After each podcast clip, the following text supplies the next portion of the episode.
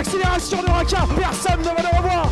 À libérer Tiraka. Et le nouvel essai. Et le nouvel essai pour la SM euh, Clermont-Auvergne.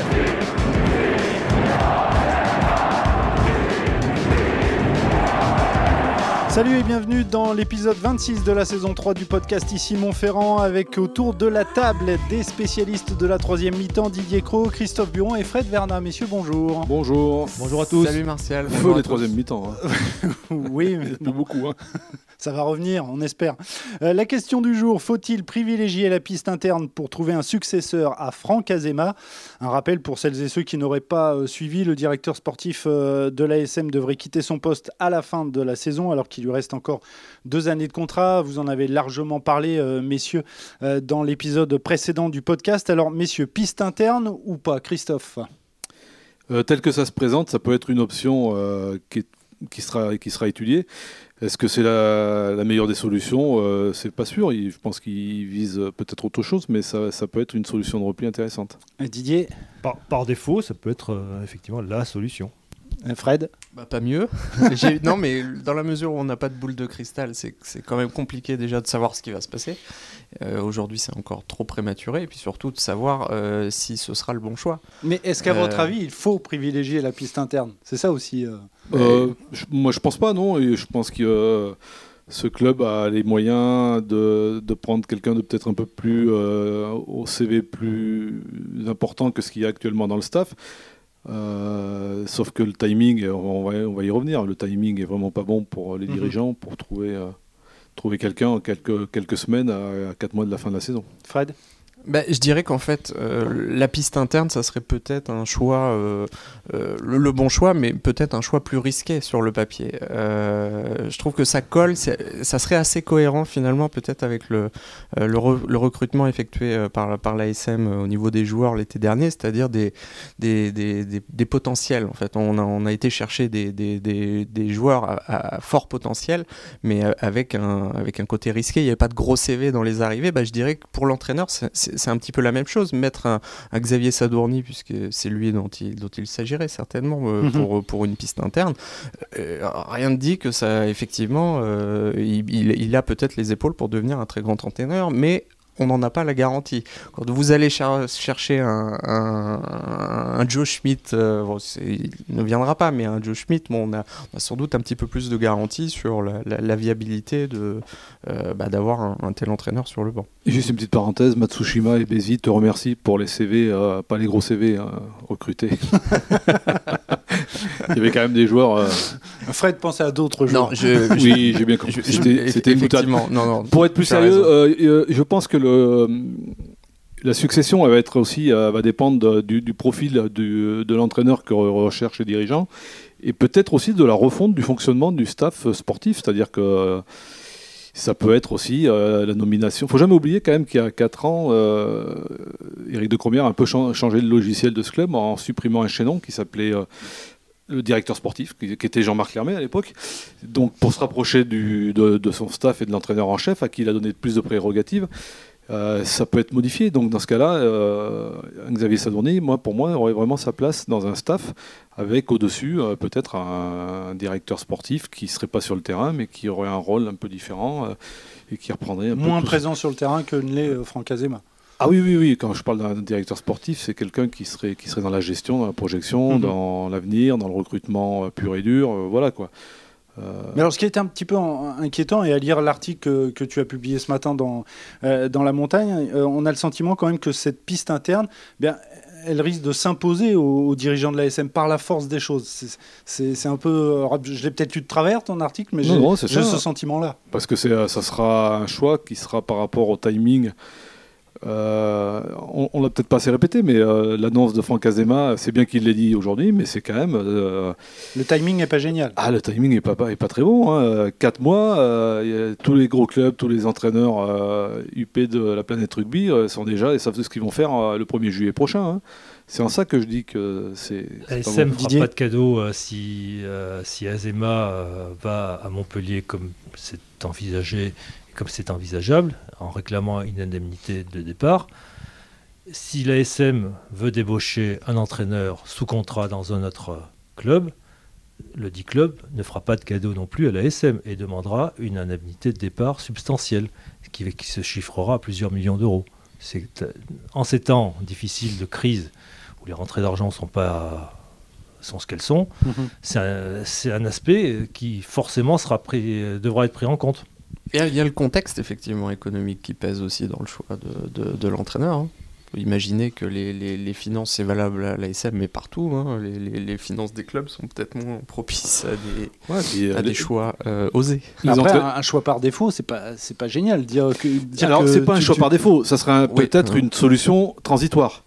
C'est-à-dire que voilà, on se fixe sur un entraîneur, je veux dire au hasard, un Pierre Mignoni, un Laurent Travers, je ne mhm. sais pas qui. Et on attend qu'il soit libre. Et euh, ça va mettre un an, deux ans, mais en attendant, on cherche une solution transitoire pendant, pendant un an ou deux ans. Et dans ce cas-là, ça peut être une solution interne. Puis il y a des reste aussi, aussi là, tu parlais de Christophe du, problème du directeur sportif. c'est aussi un problème. Quel, prof, quel, quel profil à ce directeur sportif Est-ce que c'est quelqu'un qui est huppé, qui a de la bouteille, et qui, quelque part, sera peut-être euh, dans l'esprit de Sardoni celui qui pourrait être amené à le remplacer si ça va pas? Auquel cas, c'est une situation qui est un peu compliquée quand même à mhm. gérer. Et puis, euh, il y a aussi, euh, indépendamment de ça, quid de Gouta et quid de, de Bess aussi? Je pense que c'est ça qui est en train d'être euh, un petit peu défriché euh, du, côté des dirigeants, c'est de savoir euh, d'abord où va Franck Azema par rapport à son contrat, par rapport à l'indemnité que sera en mesure de demander l'ASM, et savoir s'il part seul, s'il a quelqu'un avec lui. tout ça, pour l'instant, ça reste flou. Hein. Mais quand bien même il, partirait tout seul, moi j'ai du mal à imaginer que, que l'ASM finalement ne, ne, ne recrute qu'une personne. Euh, on parlait de cette double casquette de Franck Azema. Je, je, vois mal le club confier, euh, parce que là c'est confier les clés du camion, mhm. le garage autour, la maison autour. Enfin je veux dire, c'est pour quelqu'un qui viendrait de l'extérieur, quel que soit le, le, le CV du, de, de l'heureux élu, je trouve que c'est euh, ça, serait, ça serait quand même très osé. donc c'est pour ça que moi je vois peut-être plutôt deux, deux nominations dans le staff. Mhm. Je, lance ça comme ça, mais euh, c'est sans, sans information étayée, hein, évidemment, mais par rapport à la, par rapport à, par rapport à la, à la piste interne, ce, ce, profil de directeur sportif, on en parlait tout à l'heure, il y en avait déjà un qui, était, qui l'a déjà été, notre ami Jean-Marc Lermé, pourquoi éventuellement ne reviendrait-il pas je crois pour, rendre service au club? Je, crois savoir qu'il s'est déjà, pas, pas, opposé, mais je pense pas qu'il répondrait favorablement à un retour en première ligne sur le front euh, de l'actualité. Euh, je crois que, comme il, comme il m'avait dit un jour, il a fait son temps et bon, voilà, quoi, la, mhm. page est tournée. ça, ça, paraît très inconcevable. Mais ça serait ce, profil-là qu'il faudrait, ouais, sans doute. Alors, messieurs, on parle de, la piste interne. On, parle bien évidemment de, Xavier Sadourny. Hein. Tu l'as dit, euh, Fred, ancien demi d'ouverture. Il, a joué à, Clermont, à Castres, à Brive et puis au, Loup aussi, surtout de 2006 à 2012. Euh, est-ce que c'est la seule piste en, interne qui est sérieuse? Parce que oh. bon, euh, certains balancent des noms. Enfin, il y, a des supporters qui, qui parlent de Morgan Parra, qui parlent, d'autres qui parlent de Brock James. Euh, euh, d'autres encore de C'est interne. C'est plus interne, un hein, Brock James. Hein, oui, c'est vrai. dans ce cas-là, les semi-interne. mais, non, mais Morgan Parra, faut être. Enfin, je crois savoir qu'il a encore envie de jouer d'abord, et puis bon. Il faut être sérieux, comme on dit. Sérieux, je sais pas. Je dis pas qu'il n'aura pas l'étoffe un jour. Mais euh, pas, pas en juillet. Euh, pas, pas au 1er juillet, je vois pas changer de casquette. Hein. Euh, ça paraît pas, ça paraît compliqué. La, la, tunique principale en tout cas. Mhm. Éventuellement pour être adjoint, pour pour, pour, entamer une éventuelle, une éventuelle reconversion. Ouais, je suis assez d'accord. Il y, aurait au moins une étape intermédiaire, sans doute. moi, qu'il ait la capacité un jour à entraîner la SM, j'en suis à peu près convaincu. mais, mais là, on, va pas mettre, on va pas mettre la charrue. Je suis pas sûr que la d'entraîneur soit ce qu'il recherche aujourd'hui. Donc ça veut dire que s'il y a une piste en interne, ce sera Xavier Sadourny. Bah, c'est-à-dire que euh, c'est un garçon qui a, qui a gravi les échelons et puis faut, il est parti, bah, il a été nommé, euh, ce que j'ai rappelé ce matin, en 2012 il passe de joueur à entraîneur en chef du Loup. Hein. oui, au Loup. En courte saison à la place de Mathieu Lazerge. Euh, C'était en, Pro D2, hein. je dis pas de bêtises. oui, et ils sont montés en top 14 d'ailleurs cette année-là. Euh, c'était au, tout début de la montée en puissance du loup. tout à fait. On était loin quand même du club. Il reconnaissait que, ça arrivait trop tôt, qu'il manquait mhm. d'expérience, euh, mais que ça l'avait bien formé. Il est revenu à l'ASM, il est passé au centre de formation, il a Il a été intégré cette année euh, Aujourd'hui, à sont plus des trois 100%, quarts. à 100% et c'est lui le porteur du projet de jeu de l'ASM. Mhm. C'est lui qui a modifié entièrement le- la façon de, enfin le projet de jeu, ce qu'on appelle le pro- projet de jeu de. de- Non, du son, club. son travail est loué depuis, depuis Oui, longtemps. oui, hein. Il Donc a- ça veut dire qu'il y a un avantage à, à- à le nommer euh, Ah, mais- entraîneur. mais il y en a euh, pas Il y qu'un. a une sorte de, de continuité. Alors, Et- quels sont ces avantages? Bah, moi j'en vois un, euh, Christophe tu le rappelais là dans son, dans son pédigré, mais le, le fait qu'il vienne notamment de, de euh, qu'il ait, qu'il ait eu à gérer les espoirs, il faisait le lien entre, entre les Mhm. espoirs et le, et, le- et le groupe Oui, professionnel, c'était le relais. groupe euh, professionnel. Il les a eu. euh, Oui, puis il a, il a, il a, ce, il a cette fibre, j'allais dire, de, de, de, de formation. C'est que l'ASM bah, veut euh, peut-être appuyer sur l'accélérateur par rapport à ça et continuer à, à former des joueurs pour alimenter l'équipe première. Donc ça, c'est quand même un gros,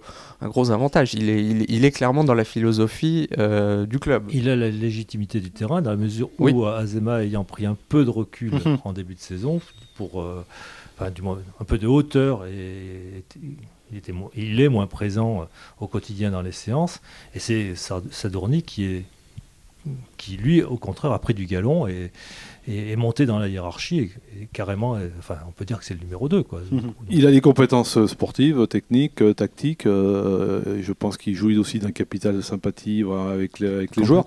La seule, la seule incertitude, le, le point d'interrogation, c'est sa, sa capacité à absorber la pression euh, qu'a incontestablement euh, un, entraîneur dans un club comme celui-ci. hein. Euh, Azema s'est jamais défilé par rapport à ça, c'est toujours lui qui s'est présenté. Enfin, il n'a jamais envoyé personne d'autre hein, quand il a fallu. voilà, quand il faut prendre des coups, qu'il y a des mauvaises passes dans une saison. Euh, cette absorption-là, on ne sait pas s'il est capable de la, voilà, de la, la tenir. Xavier Sodoni, on, Mais, mais tant qu'il n'a pas, parce tant qu'on l'a a pas vu. pas, voilà, voilà. tant Et qu'il c'est n'a ce pas que- enfilé le ce costume, j'ai- on ne le c'est ce saura que j'ai jamais. écrit ce matin, c'est que bon, ils ont tous commencé un jour. Oui, parce que c'est ça, tu, le, tu faisais bien de le rappeler dans ton, dans ton papier ce matin, mais Franck Azema, euh, sou- sou- souvenons-nous euh, de l'accueil plutôt euh, frais au moment de la nomination de Franck Azema à la suite de, de, de Verne Cotter. hein. C'était pas, je crois pas que les supporters de l'ASM étaient, étaient dans les rues à faire, à faire une Mhm. ribambelle de danse. hein. Et, et quand on parle de timing, il faut jamais oublier comment s'est passée la succession Cotter-Azema. hein. On sait que Cotter s'en va en, en- en juillet 2013 et en septembre 2013, on sait que euh, à la fin de la saison, c'est-à-dire que c'est neuf mois avant, on sait que Franck Azema est présenté comme le, le successeur. hein. Donc euh, là, le timing, il est Là, plus- le timing beaucoup- sera beaucoup plus serré. et il on- est beaucoup, beaucoup plus serré. Alors donc, euh, c'est pour ça- et c'était une solution interne. Donc, imaginez d'aller débaucher un coach réputé ailleurs là au mois de mars, quoi. Quel est le pou- Ce sera ma dernière question. Quel est le pourcentage, à votre avis, de, de chance pour, pour que la, la- Donne-moi la les numéros du loto de samedi, euh, c'est à peu près pareil. Ouais, je les ai pas, j'ai même pas joué. alors. Et puis y, y il y a forcément des négociations en, en interne Oui, enfin, puis il peut qui, se passer qui- qui ont beaucoup de lieu et C'est du billard à trois bandes, euh, même à plusieurs bandes. Ça, tout va dépendre de la négociation du contrat de Franck Azema, Mhm. comment ça va se, ça va se terminer. euh, Des envies du président aussi. euh. Ah, les envies, euh, oui, probablement. Et puis, qui, qui peut se libérer à ce moment de la saison il y a, Enfin, il y a beaucoup de choses, quoi. Mais il ne faut pas que ça prenne trop de temps, parce que comme le dit Camille Lopez ce matin, ils ne pensent pas qu'il y aurait du, du flottement, mais faut Ils aimeraient que- bien être fixés assez rapidement. Ah bah, il faudrait pas que ça dure. hein. Entre- entretenir le doute, c'est prendre un risque énorme par rapport au, au terrain et au vestiaire. hein. Surtout qu'on est déjà au mois de mars. Messieurs, merci beaucoup pour, euh, pour ce débat. Dans quelques instants, il y aura bien évidemment le quiz, mais comme d'habitude, on va passer au top et au flop. On va commencer avec les tops. Christophe, ton top Ben, mon top, c'est l'aviron bayonnais, hein, qui, euh, franchement, euh, après avoir reçu une claque qu'il a mis au sol euh, une se- il y a une semaine ici à Clermont, hein, on s'en souvient, 73 à 13. Je pense qu'il n'y a pas grand monde. À 3 13 Non, Non, à 3, pardon, Oui, oui, c'est ça. Je pense que sur les, les sites des pronostics, euh, il n'y a pas grand monde qui, aurait mis une pièce sur l'aviron bayonnais. Peut-être un supporter bayonnais. euh, Peut-être, ouais. alors, Un désespéré. euh, voilà. Mais visiblement, euh, Yannick Bru a trouvé les ressorts euh, pour euh, les leviers pour euh, re- remonter ces gars, euh, pour les motiver, et puis pour les. Ils ont joué sans complexe, euh, profitant évidemment de ce qu'il y avait en face, et j'y reviendrai dans mon flop. Ça, c'est du teaser. hein. Euh, Didier, ton top, s'il te plaît. Mon top, ça sera pour euh, la victoire de, de- de Toulouse et au-delà de la victoire de Toulouse, la- du match contre, contre La Rochelle où, où on a c'était vraiment euh, un choc, enfin une, une rencontre de qualité entre le premier et le deuxième et les deux meilleures équipes actuelles. Hein, Ça faisait longtemps que. La Rochelle n'avait pas perdu sur son terrain. Tout à fait. et, euh, une rencontre de, de haute qualité entre les Et, et deux il meilleures manquait, équipes et il actuelles. manquait du- des joueurs en plus. Il man- Oui, il manquait ça- des joueurs, ce qui fait que- fou, ouais, ouais. Exactement, ce qui fait que euh, augmenter un petit peu le regret parce qu'avec on se dit avec- qu'avec des- ces équipes avec euh, leur Mm. effi- effectif au complet, ça, ça aurait donné quelque chose d'encore mieux. Et c'était quand même pas mal. C'était quand même euh, un vrai, un vrai match. Quoi. Ton top, Fred? Bah, Christophe en a parlé tout à l'heure, c'est euh, Camille Lopez. Euh, alors ce qu'il fait sur le terrain est, Mm. est formidable depuis le début de saison, mais ce qu'il fait en dehors aussi me, me plaît beaucoup et, euh, et j'avoue que sa franchise, alors nous on a, euh, on a tendance à dire que, ce- voilà, que c'est un bon client, donc c'est toujours plus intéressant pour nous voilà, d'avoir des, des, des, des gens assez francs, mais au- au-delà de la franchise qu'il a, il a, il a surtout de la lucidité dans, ses, dans ses déclarations d'après-match. Et moi je chaque fois je me dis euh, mais tout- enfin ouais tout- tous ces propos sont, sont baignés de sens c'est c'est c'est vraiment quelqu'un qui euh, je trouve a pris le, le, le capitanat euh, euh, par le bon bout et, euh, et en tout cas qui montre qui montre l'exemple à ses partenaires y compris en, en passant par par les médias Euh, Les flops, alors tu Ben, nous, mon as, flop, tu c'est nous le- as teasé ton flop. Voilà, c'est c'est Toulon. Alors, c'est pas pour avoir tiré dessus. hein, c'est c'est- la situation de Toulon me fait étrangement penser à celle de l'ASM il, y a- maintenant trois ans, en 2018. C'est un club qui est pas épargné par beaucoup de choses, par notamment les blessures à des postes stratégiques. On s'en souvient que l'ASM avait pâti. à- à- tu parlais de Lopez, mais c'était un petit peu le symbole de cette. euh, cette MAF, comme on dit, qui s'était abattue sur Clermont avec tout un tas de blessés, notamment à des postes clés, des postes charnières, au poste de demi-mêlée, de demi-ouverture. Et c'est Toulon, là, tout de suite, est dans le dur à cause de ça. Et puis, bon, euh, pas aidé non plus par euh, ce qui se passe euh, en équipe de France, des Covid, du- Mhm. des, des blessures, des virus, enfin tout. euh, La totale. et un club qui n'avait pas l'habitude de perdre chez lui, qui vient de perdre les deux derniers à domicile. Donc, euh, Ouais, puis ça les met ça les met en danger pour la ça les met en danger pour le, to- euh, ça les ah met bah en là, danger oui. pour le top Mm. 6. Clairement, Mm. ils vont être en concurrence avec, euh, avec le Loup, euh, voire avec Paris. hein. Mm. Tout à fait. Euh, ton flop, Didier? Le, le flop, c'est pour tout ce qui se passe autour de l'équipe de France, évidemment. hein. On, on en parle, on en reparle. Ça fait la une des journaux, ça fait, ça alimente les conversations, ça met euh, les politiques s'en mêlent aussi. euh, le Premier ministre, la, la- ministre, des- la ministre des Ministre Sports. des euh, Sports, ouais. euh, c'est pas c'est pas chouette chouette ce qui se passe hein. euh, et puis visiblement je crois qu'on n'est pas euh, ce n'est que le début hein, parce que nos confrères de l'équipe ont visiblement envie de feuilletonner autour de ça et, et ça va de révélation en révélation et on se demande comment ça va se terminer hein. enfin on- on- J'étais j'étais surpris par la non-réaction de nos confrères britanniques. Mais ça y est, c'est parti. Là. Ce matin, c'est. depuis depuis ce matin oui Depuis ce matin, euh, il y a un euh, relais euh, the- la, la farce française, et puis euh, ils appuient là où ça fait mal. Ils ont surtout repris euh, l'histoire du. Que dé- dévoile l'équipe là, dans le journal de samedi ou de dimanche, sur les, les propos de Bernard Laporte euh, en réunion avec les joueurs, où il les menace d'être viré, de les virer, en disant euh, Galtier sera là, et, et vous, euh, pas sûr, euh, si, et surtout ceux qui balanceront en dehors. Là, Non, c'est un bon climat là. hein. À mon sens, c'était pas une énorme affaire à la base. Euh, mais il y a ah, eu, y quand, a- même, euh, quand même quand et- même il- quand non, même. mais il y a eu, il y a eu des manquements, mais j'ai Il y a- j'ai- il y a eu des j'ai manquements presque envie, dans- euh, oui, oui, des, dans, des dans la situation manquements. actuelle qui ait eu une faute bon qu'importe ça peut arriver que, que quelqu'un faute euh, C'est ce que je voulais dire. voilà. Ça a été mal après- géré dès le après, début. il y a quoi. l'en- il y a l'engrenage.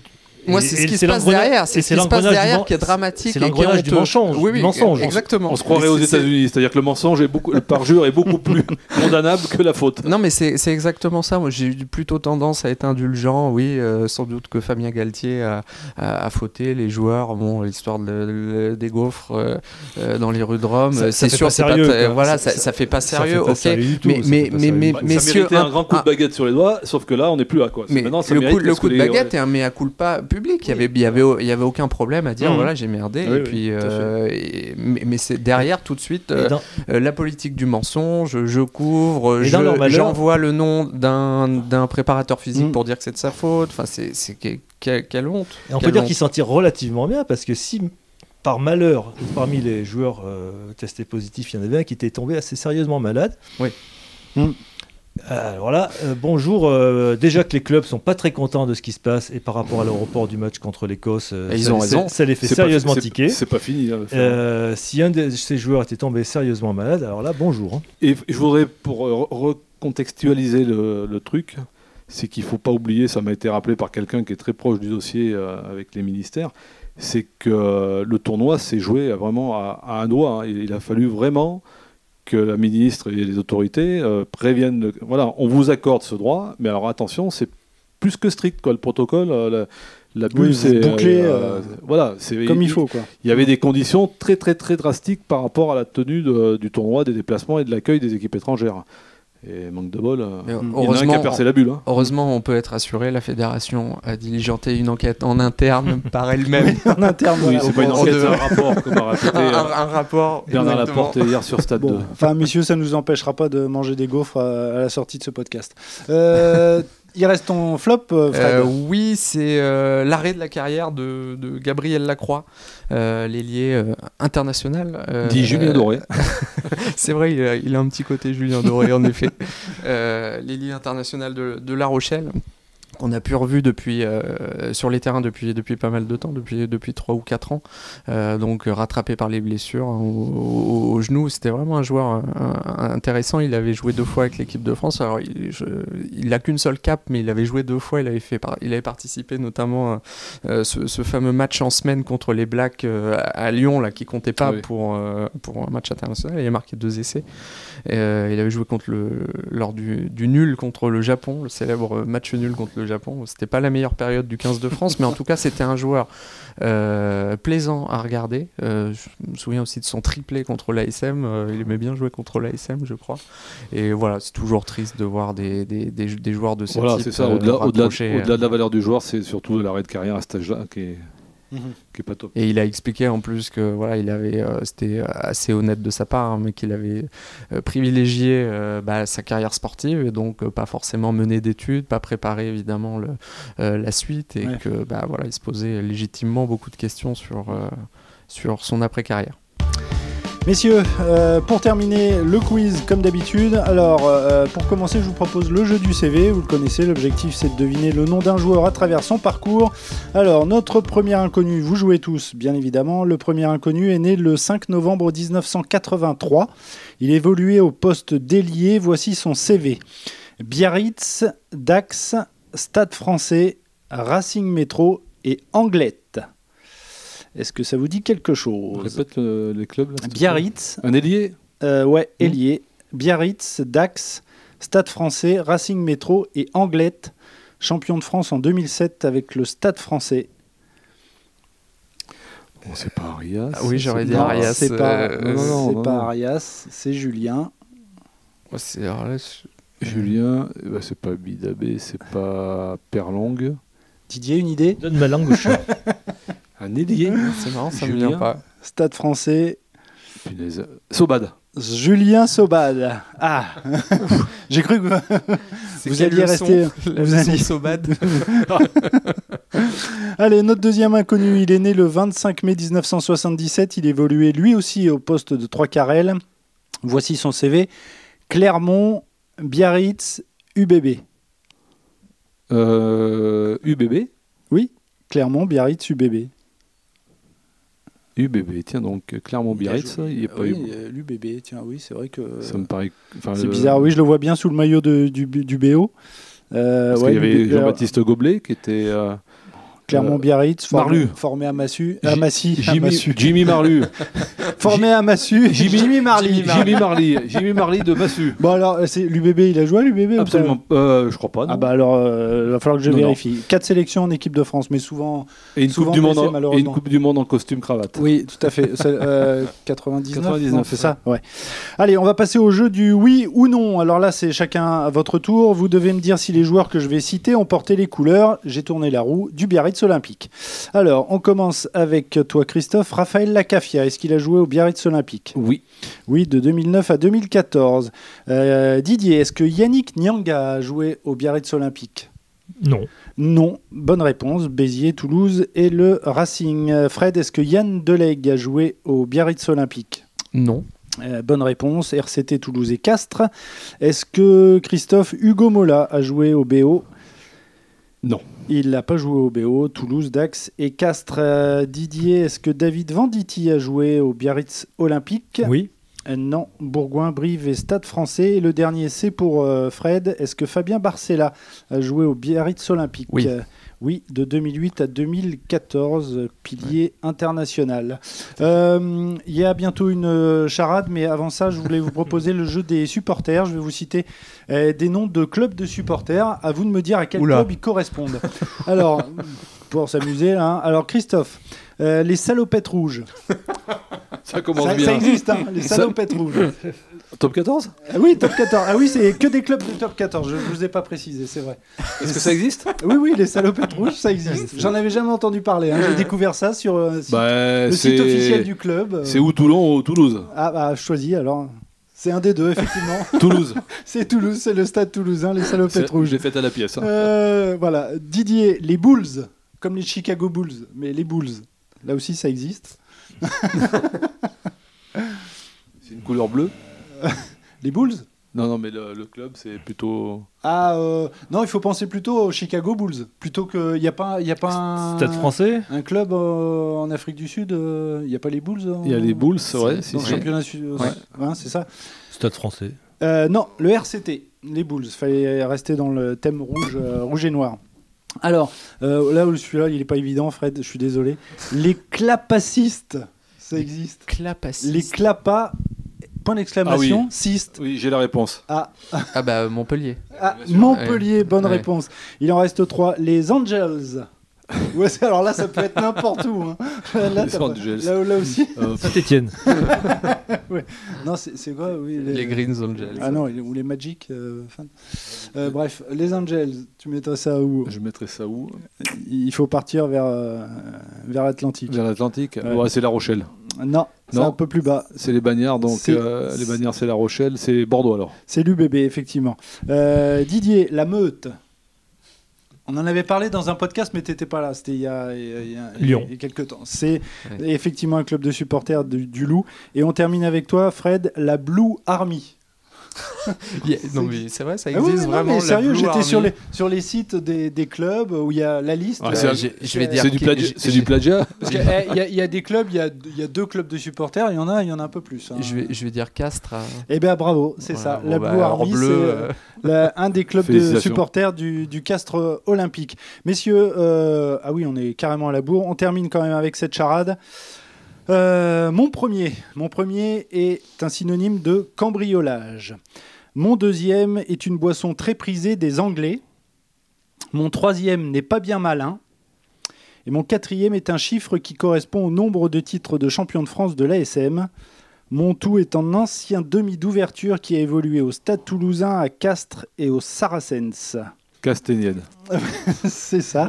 Moi j'étais Synonyme sur de- vol, vol. euh, Synonyme de cambriolage, Un casse. Deuxième est une boisson très prisée des Anglais. Comme toi. Mon troisième n'est pas bien malin, niais. Euh, voilà, bref, euh, Castagnède, euh, surnommé le Petit Prince, 54 sélections en équipe de France. C'est un Mais- travail, cette charade. hein. Ah, mais ça, me- ça me prend un temps. Ah bah pas oui. On j'allais peut dire, assister euh, à- à ton, à ton- On fera une petite vidéo. T'as des consultants là pour t'aider ou quoi? Il m'en faudrait parce que là, je vais commencer à être à sec. Bon, en tout cas, messieurs, merci beaucoup d'avoir participé à cette, euh, à cette émission. Et pour terminer, un petit salut amical quand même à nos confrères de Brive, euh, Benjamin et Pascal, qui lancent mercredi un nouveau podcast, un podcast euh, dédié à l'actualité du CAB, le Podcab. Voilà, c'est ça. C'est bien trouvé. Hein, c'est bien trouvé. Messieurs, merci beaucoup. Vous, vous pouvez bien évidemment nous retrouver sur les différentes plateformes de, de podcast et notamment sur Spotify et puis sur lamontagne.fr et sur terredesport.fr. Messieurs, merci beaucoup. À la prochaine. Ciao. Merci, au revoir. Merci. À la prochaine, au revoir.